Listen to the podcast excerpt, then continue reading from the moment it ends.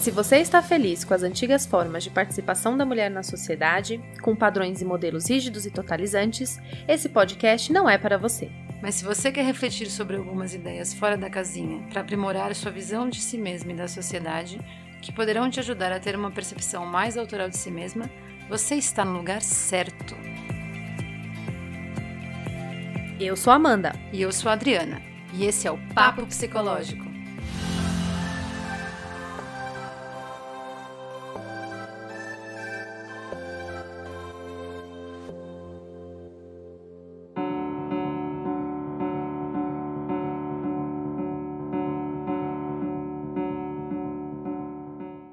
Eu sou Amanda Alck, psicanalista, graduada em psicologia e sua host nesse episódio. Eu sou Adriana Manzano, psicóloga clínica e hospitalar, especialista em distúrbios alimentares e alguém completamente apaixonado pela alma e pelo comportamento humano. Bem-vindos a mais um episódio. Saiu do forno finalmente o programa sobre a pandemia, minha gente. Já faz bastante tempo que estamos pensando e imaginando trazer esse tema para conversar. A Adriana fez essa proposta para mim mais de uma vez neste ano e pouco, e confesso que eu relutei bastante, porque é um tema bem sensível, né, não? E que ainda estamos vivendo e então parar para pensar profundamente sobre isso era uma coisa que eu estava evitando um pouco. Mas acho que agora vai. E não poderíamos deixar de falar sobre isso, que é um dos momentos e vivências mais importantes da atualidade, se não o mais importante.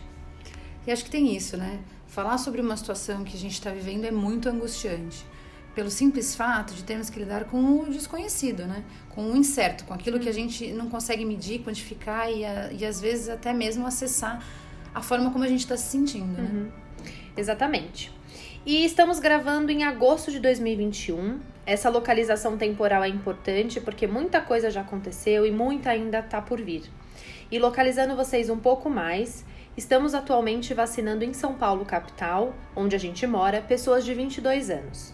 Temos, segundo o site do governo, aproximadamente 47 milhões 397 mil 442 pessoas vacinadas com as duas doses ou com a dose única no Brasil.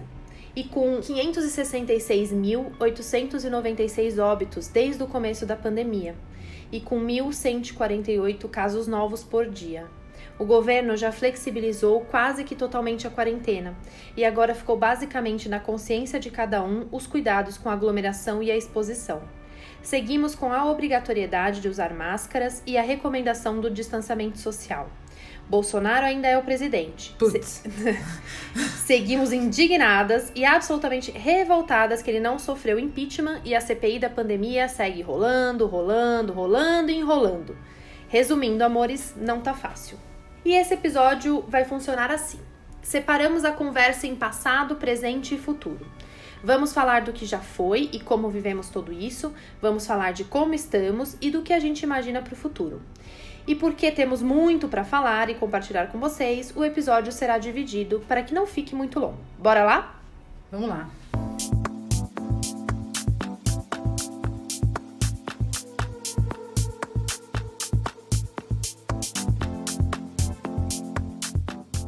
Quem haveria de dizer que a partir daquele 17 de março tanta coisa podia mudar? Nem nos nossos sonhos mais sombrios e catastróficos pensaríamos que nossas vidas estariam prestes a sofrer uma virada daquelas. Um giro de 180 graus para situar a gente nesse furacão de novidades. De repente, sem aviso prévio, lá estávamos nós, confinados. Condenados? Há quem viva assim, há quem não viva assim. Uhum. A pandemia nos pegou desprevenidos e cá estamos lidando com isso há algum tempo. Havia um entendimento fantasioso que essa reclusão, que esse impedimento, que esse medo, que esse perigo, enfim, duraria dois, três meses. Ledo engano. Já passamos dos 15 meses e dos 500 mil mortos. Estamos enfrentando uma situação inédita.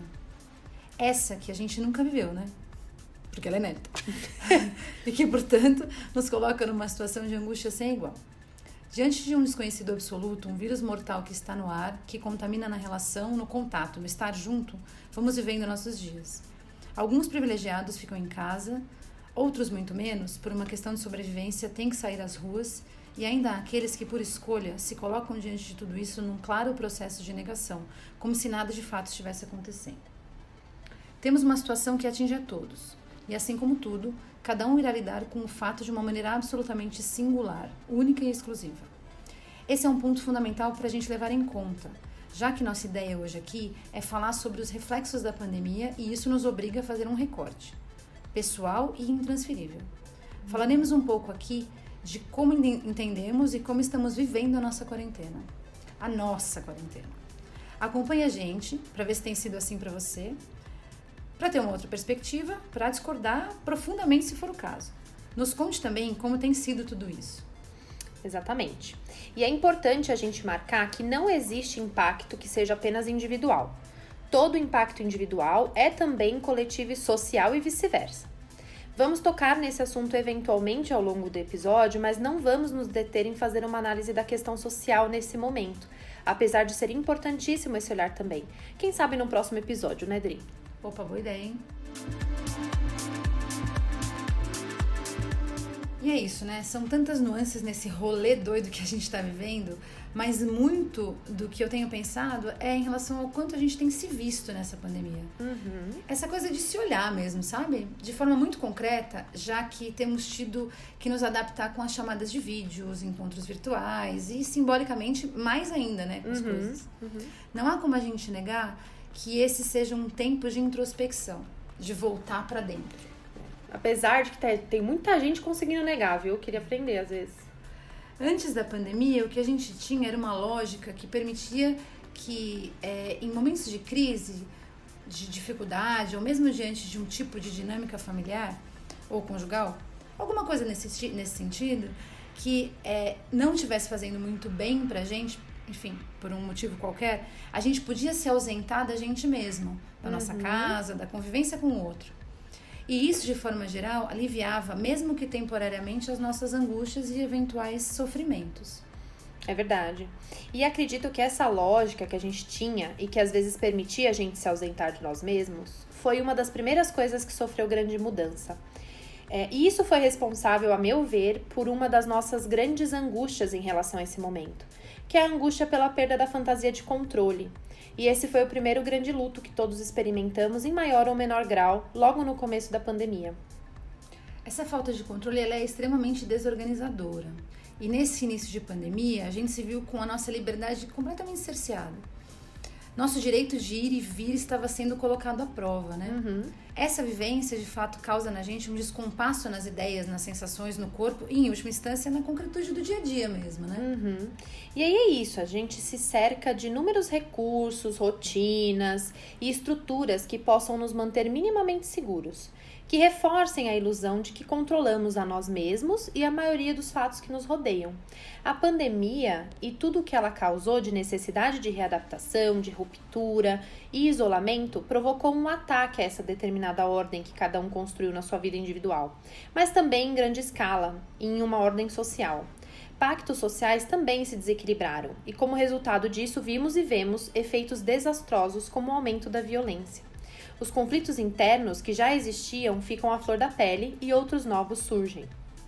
Inevitavelmente nos colocamos à prova. Diante da iminência do fim, a gente se questiona, se coloca em xeque. A nós mesmos, ao outro, o trabalho, as relações de uma forma geral mesmo. Né? Uhum. E isso é bem desorganizador, né? Porque joga na nossa cara a condição humana de impotentes e de desamparados Condições essas que passamos a vida toda tentando negar, que possuímos, criando recursos para minimizar os seus efeitos. E quantos mecanismos elaborados nós construímos para isso? Mecanismos esses que, em sua maioria, não funcionam ou ficam prejudicados com o isolamento social e a quarentena. E esse desamparo não é vivenciado por todos da mesma maneira, como tudo.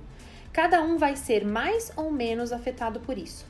Eu tô falando da nossa condição de dependência do outro para nos, nos constituir sujeitos e ao mesmo tempo de estarmos absolutamente sozinhos diante do nosso próprio mundo interno, de estarmos submetidos a coisas que não controlamos totalmente.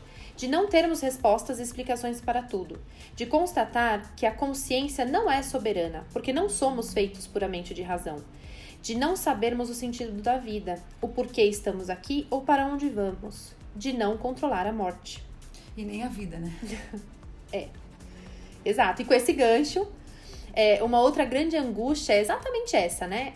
É, a do contato constante com a constatação da finitude. Hegel dizia que, diante da doença, temos que nos lembrar que só há um mestre absoluto, a morte. Eu acho essa frase super pesada, assim, né? Mas até agora foi tranquilo, viu? Todas essas, até agora tava mais levinho. Essa frase realmente é pesada. É, tava pensando é. nisso agora, inclusive. Pois é. Então, e é isso, né? Todo mundo sabe da condição do fim, né? Mas não se trata disso. Mas não é algo que tá posto em todos os nossos pensamentos conscientes e nas nossas decisões de forma tão presente e soberana, geralmente. A gente não ia dar conta também de viver, né? Né? Acho que enfim, algumas pessoas vão experienciando isso e isso vai gerando problemas, né? Então, geralmente, não tá mesmo no nosso consciente o tempo todo, né? Mas, diante de uma situação de doença, de catástrofe, de trauma, isso vem à tona de forma bastante avassaladora.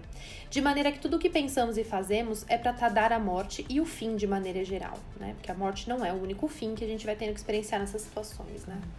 E com isso, as pessoas reagem das mais diferentes maneiras. Se o futuro é comprovadamente incerto, se vamos inevitavelmente morrer, do que se trata viver? O que, que realmente é urgente? O que está valendo a minha vida? O que eu estou fazendo dela? que mais que eu posso fazer para aproveitar enquanto é tempo ou enquanto há tempo? O luto, ele é simbólico e concreto, né? São uhum. duas coisas que acontecem junto, porque você vê a morte por ela mesma, mas você também vai vendo a morte de muitas coisas que acontecem na sua uhum. vida, né? Uhum.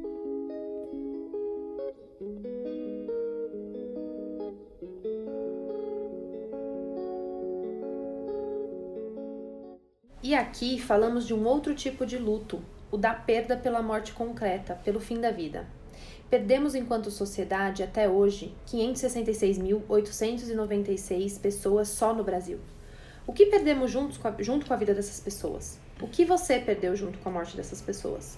Mortes que sabemos poderiam ter sido evitadas. Lidamos diariamente com os impactos da necropolítica no nosso governo atual. Estamos impedidos, por motivos de segurança dos vivos, de realizar os rituais de passagem e de nos despedir dos mortos. Esses rituais possuem para muitos funções importantíssimas para o processo de luto saudável. Há um impacto individual e coletivo na vivência da morte e na não elaboração do luto. Somos seres ritualísticos. Não à toa, o velório acontece for da forma que acontece. Né? Os velórios uhum. acontecem da forma que acontece. Não à toa, a gente se despede dos que foram embora.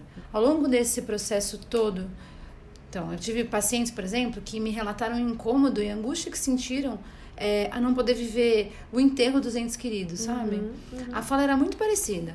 Uma coisa mais ou menos assim. Eu encontrei com ele alguns dias nessa poltrona. Ele estava sentadinho aqui, quietinho. E hoje ele não está mais. O que aconteceu? Para onde que ele foi? Claramente não havia uma negação do ocorrido, né? Não é como se a pessoa não tivesse entendido que aquela, aquela outra pessoa tinha morrido. Não é isso. Mas é uma dificuldade muito grande de concretizar a morte pela ausência da despedida mesmo, né? Então você, uhum. você não consegue é, fechar esse processo dentro da cabeça. Como se você não conseguisse fechar uma gestalt mesmo, né? Sim. Fica em aberto, real, assim. Sim. E eu, eu trabalhei três meses, né, no hospital de campanha no ano passado, logo que abriu o hospital e a gente passou por umas situações assim de com os familiares mesmo, né? E era, era muito triste, muito difícil ser o agente que impedia, é, mesmo que pela segurança e que tinha toda, todas as justificativas para tal, mas era muito cruel também estar nessa posição de, de é quem vai dizer que não, você não vai ver o seu ente querido, uhum. né? E a gente passou por isso com os óbitos que aconteceram lá, que não foram muitos, porque o hospital de campanha não era de grande complexidade, então, uhum. na verdade, os casos não deveriam ser graves lá, mas aconteceu. É, e era muito difícil, né? O, não, a gente já ia com, a, com o familiar visitar e já tava tudo lacrado, a pessoa não podia entrar, né? E aí é muito difícil, uma situação muito difícil. E mesmo com as internações, Sim. né? É, que não podiam ter visitações, que às vezes os contatos eram pelas videochamadas que a gente fazia, mas que não eram suficientes, uhum. nem para dar conta dessa demanda e nem em quantidade mesmo. A gente não dava conta, né? É, de fazer numa quantidade que confortasse o coração de todo mundo, né? É, então, é, ver isso no, no, Eu vi na pele mesmo, né? Sim, Os sim. efeitos de não poder sim. lidar com esse luto e, uhum. e com, a, com esse risco da morte, enfim. É, foi, foi, muito, foi uma experiência muito impactante. É, assim. é essa iminência do fim mesmo, né? É ter que, é ter que é, improvisar, né? E improvisar diante de alguma coisa que está tão é, resolvida na nossa cabeça, sentido assim, ah, não, é isso que acontece, a pessoa morre, vai lá, se despede e segue a vida. Não estou dizendo que tem uma facilidade nisso, não tem nem sofrimento, mas né, você fala assim, como assim eu vou ter que adaptar como eu me despeço de alguém que morreu, né? Sim. Muito... Não, não, não poder participar desse ritual, seja lá como é que você faz esse ritual, é, realmente não concretiza, né? Uhum, é. É o que a gente fala às vezes com criança, né? Que às vezes é importante que a criança, não sei se ir ao velório, porque daí, sei lá, fica na, na no que cada pai vai achando que é, que é importante, mas da, da, de que a criança possa entrar em contato com uma certa concretude daquilo, Sim. né? Sim. Para que ela possa codificar o luto e tal, né? E que a pessoa não volta. E a gente acha que isso só acontece com a criança, mas aí a gente se vê nessa situação e, e vê que pro adulto também é bastante importante É. concretizar. Exatamente. E aí, além de tudo isso, como se já não tivesse ruim o suficiente, a gente foi lembrado que o vírus ele não discrimina. Que por mais que tenhamos privilégios, não deixamos de ser elegíveis a adoecer. Ao mesmo tempo, escancar a desigualdade.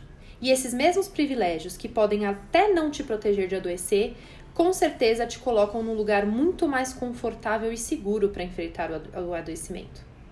A relação com a finitude pode ser paralisante ou geradora de movimento, mas de qualquer maneira terá um impacto bastante importante no mundo psíquico.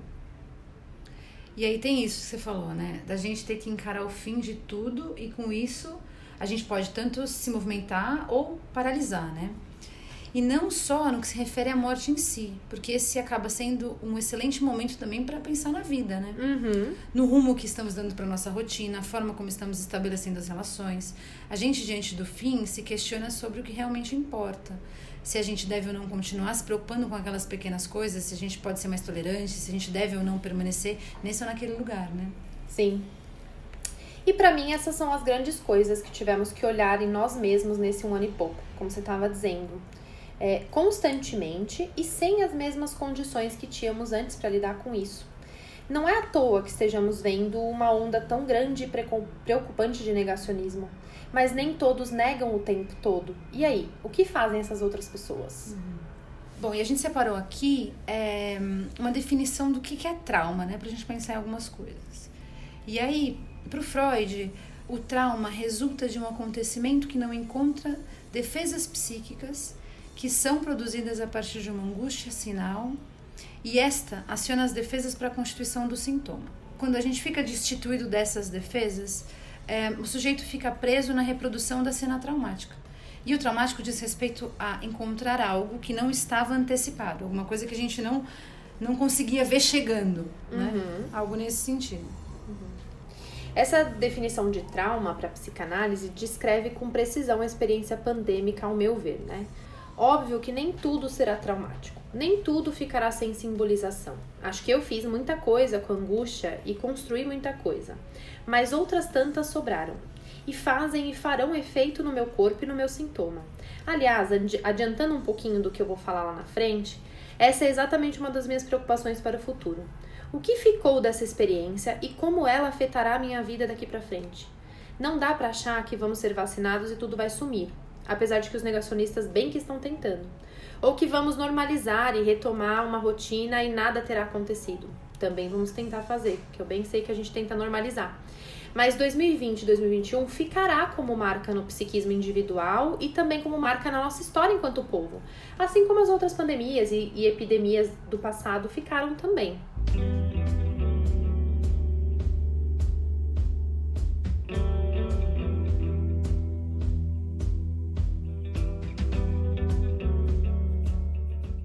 Poucas palavras, quando você pensa sobre a pandemia, o que, que te vem à cabeça, Amanda? Olha, se, já não, se ainda não ficou claro, a primeira coisa que vem na cabeça é a morte, ou a possibilidade de, né? Eu acho que é, a pandemia, para mim, ela implica em mudança, né? Numa revolução mesmo, uma revolução interna e externa. Isso, né, inclui a morte, claro que sim, a morte, o fim e tal, mas na minha cabeça é isso, assim, muda, não é igual. Tipo, já era, esquece. Uhum. Game's over. Uhum. É isso. Bom, e acho que com isso a gente pode de fato entrar no nosso tema de hoje. A nossa experiência pandêmica. Preparem-se. Vamos lá, né? É, bom, já é possível a gente pensar sobre a pandemia por algumas perspectivas. Ela já vem fazendo parte da nossa vida há um tempo, né? E aí a gente já tem lembranças pandêmicas e pré-pandêmicas. que loucura, né? É. E aí eu, eu tinha, tinha uma pessoa que até me disse isso, assim. Um dia ele falou assim: é, uma pandemia atrás, né? Né? Há uma pandemia, uma pandemia e meia atrás, tipo, é, usando a pandemia como uma, uma escala de tempo mesmo, Sim, um assim, marco. né? É. E, e é muito doido, né? Porque eu acho que em outro, um outro episódio você disse que você costuma marcar as coisas da sua vida antes e depois da Valentina nascer, É, né? é, é verdade. E agora é antes e depois da pandemia, olha Sem que legal. é. A gente piorou um pouco o motivo, É. mas assim, né? Quem dera fosse o nascimento de alguém. E tem uma coisa muito. Que, que acho que aconteceu, não sei, não sei se isso é, é, é comum a todo mundo, mas uma coisa que aconteceu comigo foi assim. Eu não, eu, eu não sou muito boa com datas, datas, né? Lógico, eventos, você vai lembrando e tal. Mas quando eu penso sobre, sobre o momento da pandemia, eu me lembro claramente o que aconteceu antes. Antes de março. Então eu lembro assim, a última festa que eu fui, em que dia foi, é, que dias que eu, que eu curti o carnaval. E lembra dos dias mesmo, assim, né? Tipo, a última festa que eu fui foi no dia 25 de janeiro. Porque foi um show da Lineker. Foi um show da Lineker, e foi uma festa de. uma festa é, não monogâmica, tipo, doidona. Enfim, é, foi. É, foi, enfim, valeu a pena, sabe? Também tem um pouco por isso, porque que você lembra, vamos combinar? É, mas é porque foi uma bela despedida. Mas, de qualquer maneira, eu, eu acho que em outra circunstância, pelo menos assim, né? Do que eu lembro de mim, né? é, antes da pandemia, porque é isso, né? Já houve uma transformação. Mas o que eu lembro de mim é, é não ter essa clareza assim tão tão grande com relação a datas específicas, sabe? Óbvio, eu lembraria que foi no começo do ano, mas eu não saberia dizer, ah, foi em janeiro, foi em fevereiro, eu sei que foi naquela época ali, sabe? Mas com relação a esse momento pré-pandêmico, né? Porque foram três meses. A semana que tudo É. ferrou. Foram É. três meses, né? Três meses antes do começo da, da, da pandemia, né? Porque começou em março. E a gente lembra que foi 17 de março. Aí você lembra o que você fez no 16. Assim, ah, na sexta-feira eu fiz tal coisa. No domingo eu fiz tal Muito coisa, enfim. É muito louco. É. E, e eu, eu acho que eu tava tão alienada, ou tão desligada, que, tipo. É óbvio, desde dezembro, né, de 2019, a gente já tava ouvindo sobre isso É. começando na China e tal, Sim. não sei o quê. E eu lembro que eu pensava, nossa, coitados, né? Nossa, que situação do tipo, não vai chegar aqui. É, você entendeu? A é. pessoa não conhece mesmo como funciona uma pandemia, um vírus, né? Tudo Sei bem. lá. E aí eu continuei seguindo minha vida até 16 de março, achando que não ia chegar aqui. Aí uma pergunta que não quero calar. Você curtiu o carnaval? Eu não curto carnaval. Pô, mas você, teria curtido? Se você soubesse, você teria feito alguma coisa? Ah, provavelmente. Assim, Essa não é é que eu não fiz nada naquela semana. Acho que eu, eu fiz, eu, fiz coisa, encontrei amigos, fui em aniversário, fui num clube do livro que foi mó legal. Ah, é! Na semana de carnaval, eu fui num clube do livro. Eu lembro que foi numa biblioteca, nós tivemos que passar no meio de um bloquinho pra chegar no clube do Tá. livro e tal. E foi, enfim, adorei o clube, adorei o, o, o livro e tal. Foi isso que eu fiz. Olha só, foi isso que eu fiz. Você tava lá no bonito, que bloquinho? Não, eu, eu não tava no bloquinho, mas eu não posso dizer onde eu tava. Não tava no bloquinho definitivamente, mas... Mas enfim, É é, isso, é eu, isso. Talvez sim, talvez É, eu tivesse é. feito algumas, algumas coisas. Essas estripulias, né? É, é isso. Sei lá, sei lá, o que, Só- que é estripulia porque, também. porque é isso também, né? Só porque eu não posso fazer, ia me dar vontade de fazer? Tem um pouco isso também? É, é. Acho que é. Nunca quis num bloquinho, mas mas, acho que é. daquele jeito, você vai querer ir. E acho que é isso, é muito legítimo, sabe? Sim. Porque assim, é, é, é isso mesmo. Assim, eu vou ficar restrita, então quero tentar aproveitar um pouco. É isso. É isso, né? Tipo, vou começar uma dieta na segunda-feira, então no domingo Mas não vou me mesmo. aguarde. Não, mas assim, tipo, Sim, sim. eu vou começar na segunda, Ah, sim, sim, sim. então no domingo você me aguarde porque eu vou me despedir. É como se isso, enfim, se, se isso, se a gente olha pra isso de uma forma muito, né, concreta e vai avaliar isso de fato, não faz nenhum sentido. Mas e daí? Sim. Pelo menos você tem uma sensação de que tá tudo bem, né? Porque o seu domingo foi bom. A segunda-feira vai ser difícil que você vai começar a dieta, mas pelo menos domingo você curtiu, né? Sim, é isso. Não é muito uma dieta, né? Mas enfim, vamos lá. Bom, é... a gente tem todas essas experiências, essas lembranças, né? Pandêmicas e pré-pandêmicas, enfim e tal. E pelo fato, como você estava dizendo no começo, né, Amanda? Da gente ainda tá imerso nessa realidade, vivendo esse cenário atualmente, a pandemia também faz parte do nosso presente, né? E como a gente é, né? Somos frutos do que? É, somos frutos daquilo que já fomos um dia, ela certamente, nessa pandemia doida, vai fazer parte do nosso futuro. Então aqui a gente vai dividir um tanto das nossas percepções nesses tempos, né? Presente, passado e futuro e tal. E acho que essa é a, dificuldade desse tema em si, né? Porque as- nos outros episódios, não é como se a gente tivesse falado de coisas que nunca aconteceram com a gente, que a gente não vivenciou. É, mas já tá mais distanciado, né? A gente já não tá mais no olho do furacão, É. a gente já pôde olhar pra isso com outros olhos, elaborar algumas coisas.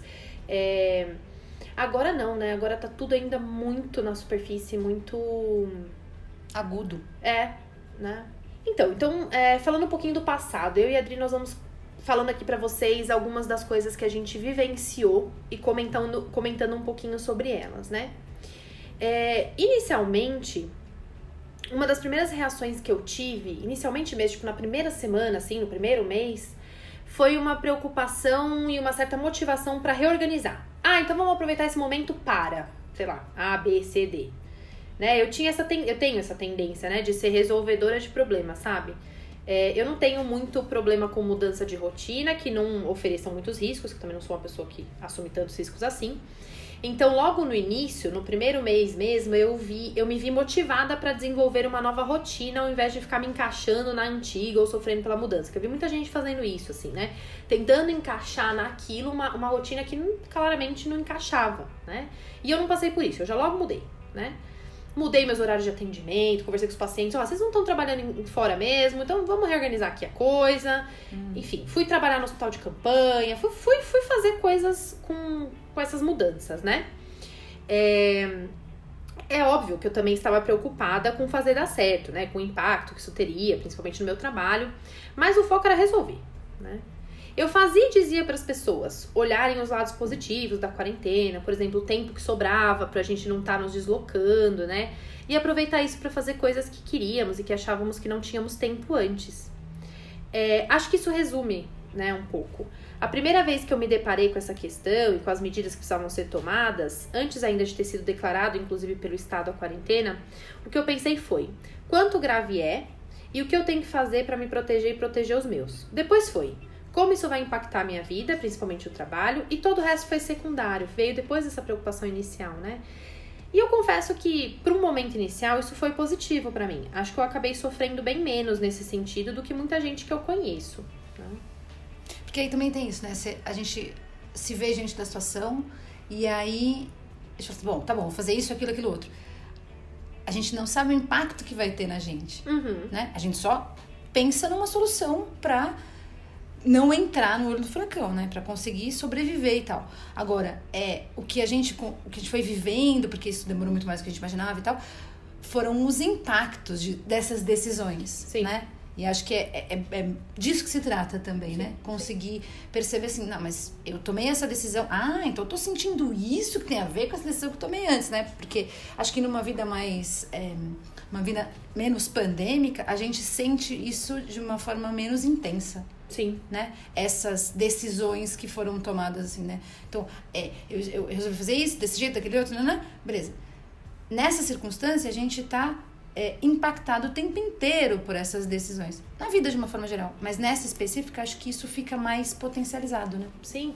E acho que não ter o fator tempo é um problema, né? Porque daí você não sabia que mudança que eu vou fazer na minha rotina.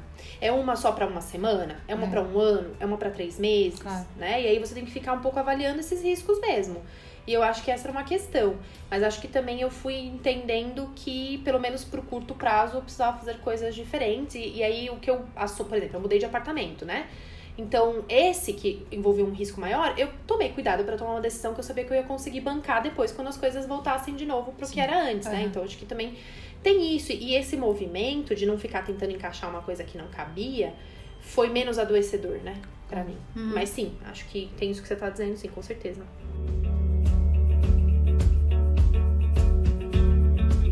E aí aconteceu uma outra coisa comigo que eu achei muito doida, que eu não sei se, se aconteceu com você ou se você já, sei lá, alguém já te relatou isso, assim. É, aumentou meu consumismo. Muito, assim. É, aconteceu no começo, aí depois voltou, mas aí eu comento isso depois na, lá na frente. Mas no começo aconteceu. Começaram a surgir vários desejos por coisas materiais mesmo, assim, né?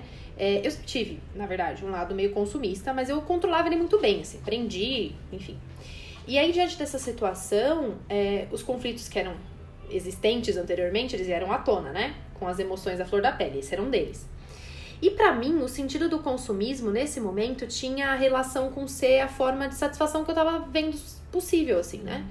muitas das coisas que eu consumi foram atividades para a quarentena, sabe? Tipo, eu faço muito artesanato. Então eu comecei a comprar loucamente coisa para fazer bordado, para fazer os meus mosaicos, jogos de tabuleiro. Eu lembro que eu e o Júnior, tipo, compramos vários jogos de tabuleiro que a gente pudesse jogar de duas pessoas, porque a gente não tinha, porque a gente tá sempre, tava sempre jogando em galera. Sim, sim. Então a gente comprou jogo para jogar só nós dois, sabe? Roupa confortável para ficar em casa, porque eu não tinha mesmo, assim, ah. não, não, tinha pijama, não tinha calça legging, sabe? Eu tinha só coisa para sair de casa. Sim. E Você não era adepta do moletom, né? Não era, não era. E aí eu fiquei com isso assim, tipo, mano, eu não vou ficar andando de calça jeans dentro da minha casa. Entendeu? Olha a gente de moletom hoje. Exatamente. E assim, acho que é. eu vou jogar todas as minhas calças jeans fora, inclusive.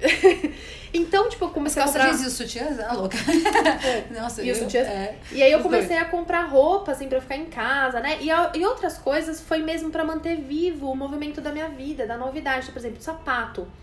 É, aí eu ficava pensando assim, ah, mas eu não vou usar. Bom, mas quando voltar, eu vou usar. Uhum. Então ficava uma promessa de quando voltar, de uma coisa Sim. nova para ter quando voltar. E aí eu me peguei nessa, assim, sabe? Sim. Mas eu, de uma forma meio material, foi, foi complicado, na verdade, né?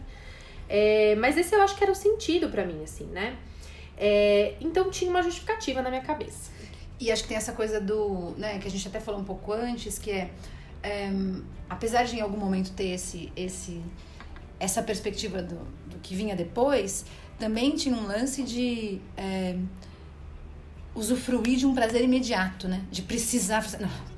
E, e, eu não tenho por que me preocupar com um depois, né? Tipo, eu vou curtir aqui porque, meu, vai Sim. saber o que vai rolar depois. Sim. Né? De novo, tem a perspectiva de, ah, vai acontecer em outro momento, mas eu preciso comprar agora. Porque se a gente for para pensar, né? De forma muito racional, não faz muito sentido você comprar hoje pra alguma coisa que você vai usar sei lá quando. Hum, né? Compra quando for sei lá é, quando, né? É, Mas não. É, é muito mais. É, acho que tem mais a ver com isso mesmo, né? Com, Sim. com. Preciso sentir prazer agora. Obrigada. Me dá um sim. pouquinho, tipo, precisa ficar gostosinho, porque senão não vou dar conta, não, né? Sim, é. sim.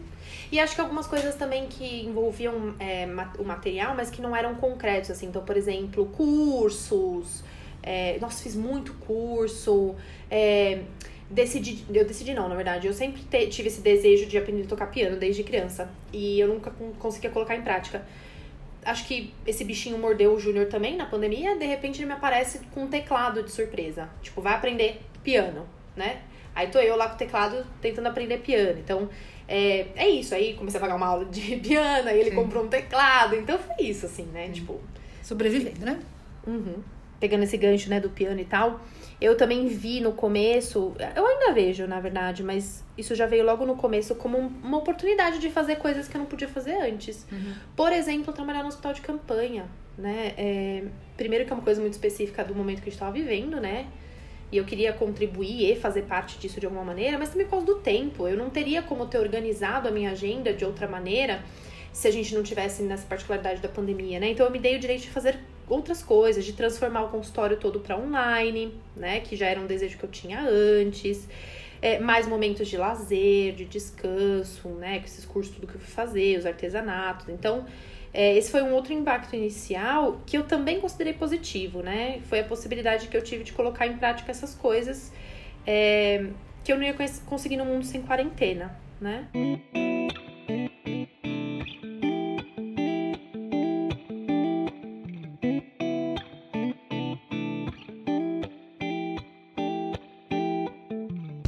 Eu acho que eu vivi o início da quarentena como eu costumo ver outras coisas na vida. Eu tenho é, muita dificuldade de entrar em contato com o que eu tô sentindo inicialmente.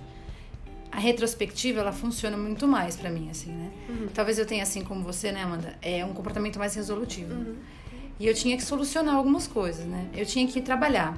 Eu trabalho em um hospital uma vez por semana, né? Uhum. E com isso, ficar em casa o tempo todo não foi uma coisa que aconteceu, né? É, então, acho que isso mudou muito, né? É, a perspectiva. Acho que isso me auxiliou a diminuir um pouco a tensão em alguns momentos, né? Eu me lembro de estar no carro, indo para o hospital, especialmente nos primeiros dias, e ver as ruas muito vazias, assim, sabe? Era tipo, meu, um, um, um, um apocalipse zumbi. Eu tinha essa Sim. sensação, tipo, ah, tá rolando um apocalipse zumbi. Era um dia de semana, né? E aí tava tudo parado. Ainda mais que ainda você chegava onde? Num hospital. Exatamente. Parecia mesmo, né? Foi, é, foi é começo da pandemia. Foi que nem eu indo pro hospital de campanha no começo. É, era. É muito. Bem no comecinho, assim, né? Me dava uma impressão muito ruim, sabe? Era evidente que as coisas estavam muito diferentes e era óbvio que tinha alguma coisa, tipo, errada, assim, né? Por algumas semanas e até alguns meses, assim, sei lá, bem pouco, mas foi, né? a calmaria das ruas, ela me causava uma sensação de, de incredulidade mesmo. Assim, tipo, eu ficava olhando pra isso assim, mano, você jura que isso tá acontecendo mesmo? Tipo, que loucura, sabe? Tipo, eu me lembro de estar de, de tá na rua pensando isso, meu Deus, que loucura, o que, que tá acontecendo aqui? E quando eu vi as pessoas de máscara pela primeira vez no supermercado, assim, sabe? Eu lembro de olhar e pensar assim, meu, o que, que essas pessoas estão fazendo de máscara? A gente tá de máscara, cara, o que a gente tá fazendo, sabe? Ficar meio. Uhum assustada com isso, assim. Acho que quando, quando né, se você vai saindo inicialmente na rua com isso e tal, o impacto é um pouco maior de quem fica mais tempo em casa, né? Porque uhum, aí você uhum. vai ter, tendo tempo de se acostumar com a ideia, eu acho, né? Lógico, você tem um incômodo de usar máscara inicialmente, mas depois. É, é isso, né? Hoje a gente vê gente sem máscara e você tá errado. Uhum. Não devia estar tá assim, né? Então muda muito o que a gente tá achando, né? A minha emoção nesse sentido é um pouco retardada também, assim, ela demora um pouco para chegar. Eu lembro que eu saí esses primeiros dias, mesmo indo para um hospital de campanha, e uma tendência assim, porque eu, diante da crise, do acidente, assim, eu tendo a é, não ficar muito tomada por aquilo. Eu tipo, tendo a dar uma diminuída. Não, tá tudo bem, uhum. tá tudo bem, vai ficar tudo bem. Depois, não é pra tanto. É, não é pra tanto. Sim. A minha tendência no começo é sempre essa. Sim. Não é pra tanto tudo bem. Então, tipo, eu vi pessoas de máscara e ok. Não tinha trânsito, eu ficava aqui, beleza, vou chegar em 10 minutos num lugar que eu demoraria meia hora, é. ótimo, que não tem trânsito, sabe? Assim, Vem do lado positivo. Né? É isso, assim, precisava chegar e tal. Depois, aí, aí atinge. Uhum. E aí acho que atinge pelo presente e pelo que eu não tinha sido atingida até sim, então, sabe? Sim. É, em momento é isso, né? Quase como dizer assim, né? Em algum momento você tem um choque, cai a ficha, enfim, essas coisas todas, né? Bom, e aí os dias foram passando e aí inicialmente eu fazia as compras para os meus pais, né? Toda semana eu passava na casa deles, deixava as compras. Muitas vezes sem contato mesmo, né? Uhum. Aos poucos eles começaram a fazer isso tudo sozinhos e tal. E praticar esse cuidado foi uma coisa muito nova para mim, sabe? Uhum. É, a vontade de proteger eles era grande, né? O medo que alguma coisa acontecesse, né? Porque os meus pais são absolutamente autônomos, assim, enfim, né? Uhum. Então, eles são pais ainda, parece que de crianças mesmo, sabe? Esse é outro detalhe. Pode ser um outro episódio, mas tudo bem. É, eles realmente dão conta absolutamente da vida deles, né? Mas nesse momento, acho que deu uma, né? Rolou uma uma coisa mais de, de, se sentir mais frágil, mais ameaçado mesmo. Então, uhum. aí eu e minha irmã, a gente foi tentando é, resolver as coisas de algum jeito junto. Assim, a minha irmã mais longe, né, porque ela não mora tão perto, mas ela ficava ali é, entrando em contato com eles com mais frequência e eu fazia uma coisa mais prática, assim, sabe? De levar as coisas uhum. aqui, trazer e tal. E aí é isso. E aí teve um dia que eu fui pra casa da minha mãe, bem, no, sei lá, acho que não, não me lembro exatamente quando, assim, mas devia fazer uns, uns 4, 5 meses da, da pandemia já. E aí eu tomei um banho na casa dela, só pra eu poder dar um abraço no meu pai e na minha mãe, sabe? Tipo, uhum. Tipo, quando eu fiz isso, eu pensei assim, é, realmente as coisas estão estranhas, né? Porque eu nem sei se, quando que eu me lembro de ter sentido saudade de dar um abraço dos meus pais, sabe? Tipo, hum. e aí fazer isso foi um negócio que pra mim foi bem impactante. Não, e a coisa sabe? concreta, né? Agora o que? É. A gente é. vai construir, todo mundo vai construir um vestiáriozinho fora de sua casa para os é. visitantes tomarem banho de. de é. né? Porque, Não, tipo... e, e muito fantasioso também, né? De achar que isso não ia infectar, de achar que isso era suficiente. Sei lá, tipo, né? Podia, podia não dar certo, né? Porque, enfim, eu já tinha chegado lá, eu já, já tinha tomado banho lá, sabe? Assim, uma coisa de, né? De realmente querer é, só dar vazão a esse desejo mesmo de, meu, dar um abraço dos meus pais. Uhum. E aí é isso. Bom, ah, é, você sabe que você tá falando isso da relação com seus pais e tal. É, eu tive muito conflito nessa, nas minhas relações próximas, principalmente com, com a minha família, por causa da visão diferente mesmo, né? Sobre o que precisava ou não de isolamento, sobre opinião política. A minha família, de forma geral, é, não seguiu o isolamento, né? A quarentena como, como deveria, assim, como estava posto. Posto, né? É, meu pai, enfim, saía, tinha que sair para trabalhar, mas não era só, só essa situação, né? E nossa, eu eu a gente eu tive muitas brigas assim no começo, muitas brigas. Eu me eu ficava muito, às vezes eu nem brigava, mas eu ficava me corroendo por dentro aqui do, do outro lado, uhum, sabe? Sim. E aí não conseguia falar, não conseguia falar oi, não conseguia é, conviver mesmo, mesmo que virtualmente, porque eu tava morrendo de raiva, assim, morrendo de. Então foi, foi muito conflitivo, assim. Ainda é. Raiva, medo, né? Todas essas coisas juntas. Sim, né? sim. É, ainda é, mas acho que agora eu aprendi a dar uma é uma segurada mesmo, do tipo assim, são, são todos adultos, né? Do mesmo jeito que eu faço as minhas escolhas, eles fazem as dele. E aí eu escolho como eu quero me proteger e eu vou ter que conviver com as escolhas que as pessoas vão fazendo, né? Sim. Então hoje em dia isso me dói menos ou me causa menos é, emoções, mas o começo foi bem complicado. Assim, os arranca-rabo com os meus pais, assim, né? Na, na, minha, na minha família nuclear, assim, né? É, eu, meus filhos, Fernando e tal, né? A vida, essa vida, né, em família, ela oscilava muito em termos de tranquilidade, né? Tinha momentos de muita paz, que a gente estava muito próximo, que a gente queria realmente ficar ali, né? Mas outros momentos eu não sei se eu posso falar assim, puta que pariu, né, cara? Dava uma vontade de sumir, de ir embora, assim, sabe? De só ficar sozinho. Uhum. Porque eu acho que essa é uma coisa que eu fiz, sempre fiz muito, assim, né? Eu sempre tive muitos momentos em que eu tava só. E eu gosto de ficar sozinha, né? Eu, eu, eu acho que eu senti muita falta de ficar sozinha, sabe? Sem ninguém por perto mesmo, de tomar as decisões mais individuais, de fazer uns programas mais solitários. De não ter. Dá licença. Uhum. Dá licença, obrigado, não quero ninguém por perto. É uma coisa que eu sempre gostei de fazer, né? E antes isso era possível. Até por uma questão de trabalho, de vida, de todo mundo, né? Todo mundo tinha as suas coisas para fazer sempre, né? Uhum. Então, dava. E acho que também não me dava conta do quanto eu precisava desse uhum. momento de Sim. solidão mesmo, assim, sabe? Sim. Essas coisas da micropolítica da vida cotidiana, né? É. É, eu e o Júnior, a gente se dá bem.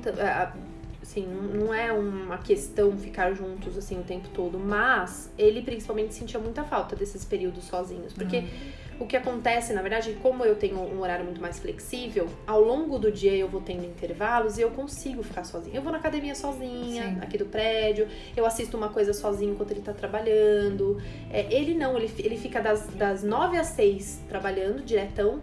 Quando é 6 horas eu também tô liberada e eu tô aqui na sala e tinha sempre. Ele, não tinha como ele não tá na minha presença, Sim. assim, né? Hum. É, mas não porque a gente brigava muito, mas, mas é isso que você tá falando. Às vezes a gente só quer ficar sozinho, sozinho só, só. Né? Você só quer estar só, pra nada. É.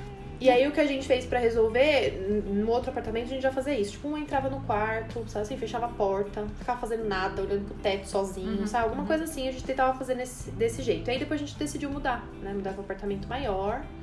É, enfim, para conseguir ter mais espaço para trabalhar, porque agora os dois trabalham em casa, mais espaço para poder estar tá sozinho, né? Sim. É, então, quando ele tá, por exemplo, no, no, no, computador jogando, eu consigo fechar a porta do escritório, ele tá lá no mundo dele, eu tô no meu, fazendo qualquer outra Sim. coisa, né? Então, acho que isso foi importante também, essas adequações da micropolítica da vida cotidiana, né?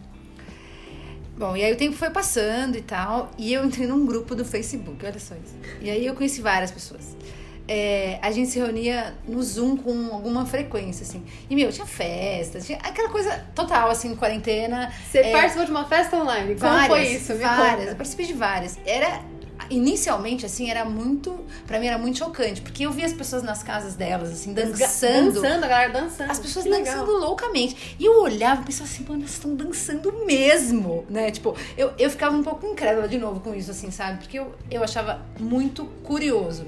Eu não tinha coragem, eu acho. Eu não sou muito de dançar também e tal, mas eu sou mais de ficar parada, vendo o que tá rolando, assim. Mas de qualquer maneira, as pessoas elas estavam realmente ali e elas curtiam aquilo num nível Bom, aí eu fui conhecendo gente, fui me afeiçoando a essas pessoas mesmo, assim, sabe? Porque a gente tinha um contato muito, muito intenso, né? É, eram pessoas que não eram de São Paulo, muitas pessoas do Rio de Janeiro. O grupo era, era originalmente do Rio, né? E, meu, deu um monte de treta, deu um monte de problema no grupo. E aí eu fazia parte de uma panelinha. Ai, a vida voltou, é, né? Os grupos é, e os conflitos é, entre amigos voltaram. Nossa, mas era, era muito doido, assim. A gente, e aí, bom, depois a gente acabou tendo um outro. Obviamente, a gente se separou, né? Se distanciou um pouco do grupão. A gente foi para um, pra um grupo de WhatsApp. E aí, assim, só pra você ter uma ideia, a gente ficou numa ocasião 24 horas no Zoom. Nossa senhora! Juro, juro. 24 horas. A Adriana foi pra balada, é, né? Total, total. E, e aí foi um dia, foi até uma circunstância bem complicada, porque é, eu tive até uma suspeita de estar de, de estar com Covid, e aí eu fui pra, pra casa dos meus pais na praia para ficar isolada, uhum. né? E fiquei alguns dias lá, fiquei uma semana lá. Enfim, para ver se eu tinha sintoma, para fazer o teste e tal. E aí foi só por isso também que foi possível, porque diante da vida cotidiana isso também não acontecia muito, né? Uhum. Porque sempre tinha muita gente em volta e tal. Mas por conta disso, é, não sei, não me lembro se era um final de semana, acho que talvez fosse um final de semana, mas de qualquer maneira eu consegui ficar. Eu não fiquei as 24 horas, ninguém ficou as 24 horas, né? Uma pessoa só. Uhum. Mas o grupo todo completou 24 horas no Zoom. Uma das meninas que era do, do grupo, ela tinha assinatura do Zoom, sei lá, tipo, ela tinha tempo. Porque tem que pagar, né? Sim, e, tal. Sim, sim. e a gente conseguia ficar. Premium. É. A gente conseguia ficar por conta da, da conta dela, enfim. É, mas de verdade, assim, eu tenho a sensação, em alguns momentos, que esse grupo me salvou, assim, sabe? Uhum. Me salvou por isso, assim, porque, meu, pra mim era muito inusitado imaginar que eu tava ali numa circunstância como aquela, tendo a oportunidade e o privilégio de conhecer gente nova, sabe? Uhum. E de realmente fazer amizades, assim. Lógico, você não sabe até quando isso vai durar, para onde isso vai e tal. Mas, por exemplo, tem algumas pessoas que eu converso até hoje. E tenho uma sensação de que são pessoas que é, vão ficar na minha vida mesmo, sabe? Que entraram e que não vão embora mesmo. Assim, foi uma coisa, isso foi uma coisa muito legal. Uhum. Muito legal mesmo, assim. Eu acho que é, deu um, um, um, uma, uma energia de vida mesmo. E acho que para todo mundo, sabe? Todo mundo do grupo. É, tem muito esse discurso, assim. Aí a gente começou a se dar presente, a fazer vídeo de aniversário, sabe? Um, um, uma, uma, foi, uma, foi, uma, foi um encontro mesmo, assim. Realmente foi um encontro. É, mesmo diante né, de todas essas essa de toda essa mudança dessa desgraça de tanta adaptação da realidade a gente pôde usufruir de algo muito novo né que é essa relação com o outro uhum. é, e aí, bom, né? Muito diferente de, de, do que você estava falando com relação à sua família. A minha família, assim, meus pais e tal, minha irmã, enfim, da minha parte, da parte do Fernando, é, é todo mundo muito consciente, assim, sabe? Então a gente não tinha que se preocupar com a atitude das pessoas que estavam, né, à, nossa volta, assim. Eu, deixa eu fazer um adendo, né? Eu, eu acho que eles, minha família se acha muito consciente também, né? Eu acho que eram divergências mesmo de, de opinião, assim, tá. do que eu Entendi. achava que tinha que Sim. ser feito porque é, pra eles estava rolando, Eu sou mais né? rígida, eles são menos entendi. rígidos, né? Entendi, pra eles, eles estavam fazendo tudo que eles podiam fazer, né? E, enfim, e não era o que eu achava que eles tinham que fazer. E Sim. eu fiquei puta e a gente brigou. Claro. Mas eu acho que eles, eles acham que eles fazem o que eles têm que fazer. E, enfim, é isso, né? Um monte de é. adulto é. decidindo como quer fazer, levar a vida. Opiniões aí, né? distintas, né?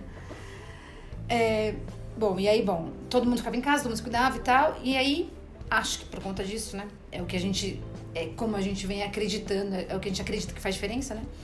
É, a gente não teve, não tive nenhuma perda, nenhum, felizmente nenhuma perda significativa, né? Uhum. E eu até diria, né? Eu correria o risco de dizer que em alguma medida o nosso privilégio salvou a gente, né? Uhum. né? A gente pôde permanecer um tanto imune, né? Às ruas e ao perigo, enfim, porque a gente né, tinha a possibilidade realmente de ficar em casa, né? Uhum. É, eu, não per eu perdi um primo da minha mãe, que era muito próximo nosso, sim. É, outras pessoas adoeceram, ficaram com, com sintoma, com sequelas, mas não tão graves. Meu pai ficou ruim, foi um choque para a família, foi, foi bem complicado, assim. É, ele não, ele ficou com sequela, mas enfim, tá bem, sequelas que a gente vai acompanhar, sim, né? Enfim. Sim. Mas, mas, mas enfim, passei uns perrengues aí, uns, uns sustos aí. Hum. Foi. Infelizmente eu não, não, não, passei por nenhuma situação desse tipo, assim, sabe? É, a minha rotina profissional, ela deu uma guinada muito importante, eu acho, assim, sabe? Eu já fazia atendimento online antes da pandemia, e aí eu não tive muito que me preocupar com a adaptação, assim. Então, óbvio, né?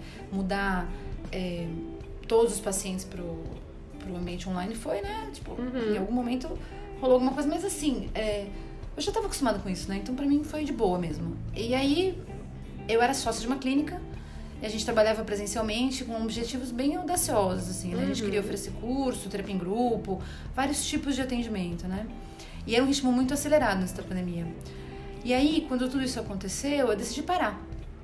E decidi que, gente, que eu deveria dar atenção para outras coisas, né? Uhum. E aí, definitivamente, desacelerar e tentar entender o que estava rolando para poder dar um valor ao que realmente importava para mim, assim, né? Uhum. Eu mantive todos os meus pacientes que é uma coisa assim, né, relativamente rara, né? É muito difícil você não ter uma desistência ao longo do ano, por exemplo, né? Uhum. E todos eles permaneceram, assim, eu fiquei muito impressionada com isso. Eu acho que eles pensavam assim, eu, hein? Vai que eu surto.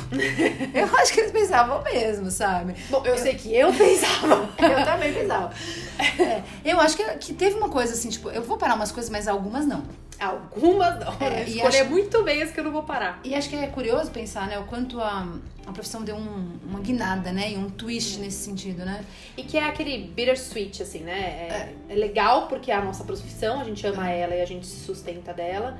Mas é super difícil pensar que a gente, é, que a nossa profissão dá uma guinada porque tem pessoas, tantas pessoas lógico, sofrendo, né? É lógico, é, é, é, foda, assim, é foda. É um, eu, me sinto, eu fico feliz, mas aí eu me sinto culpada que eu fico feliz e assim vai.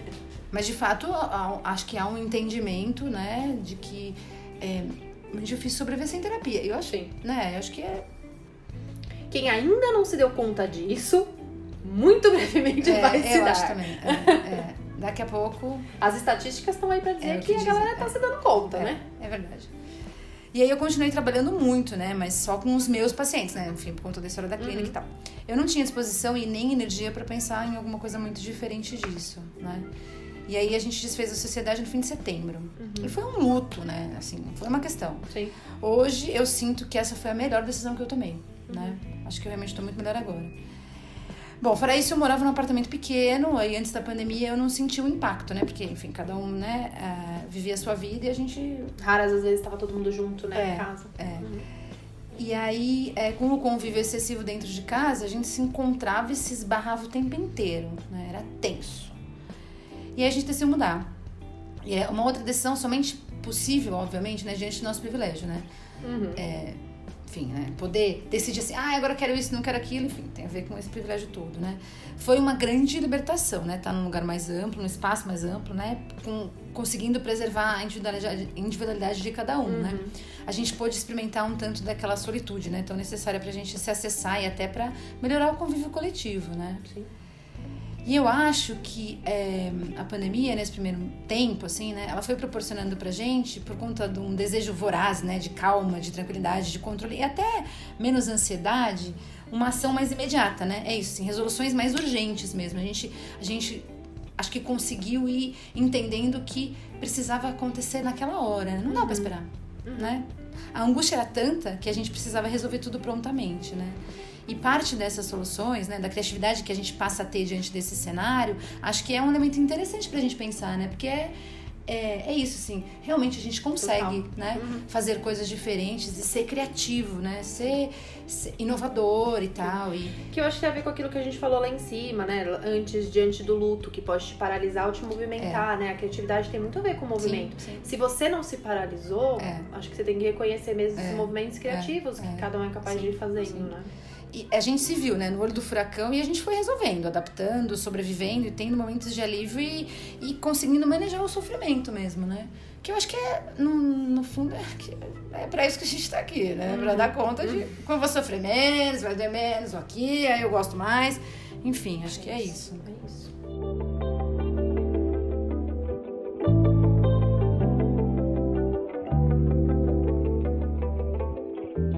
Como era de se esperar, esse episódio ficou realmente comprido. Pra gente conseguir dividir isso melhor, a gente continua daqui a pouco.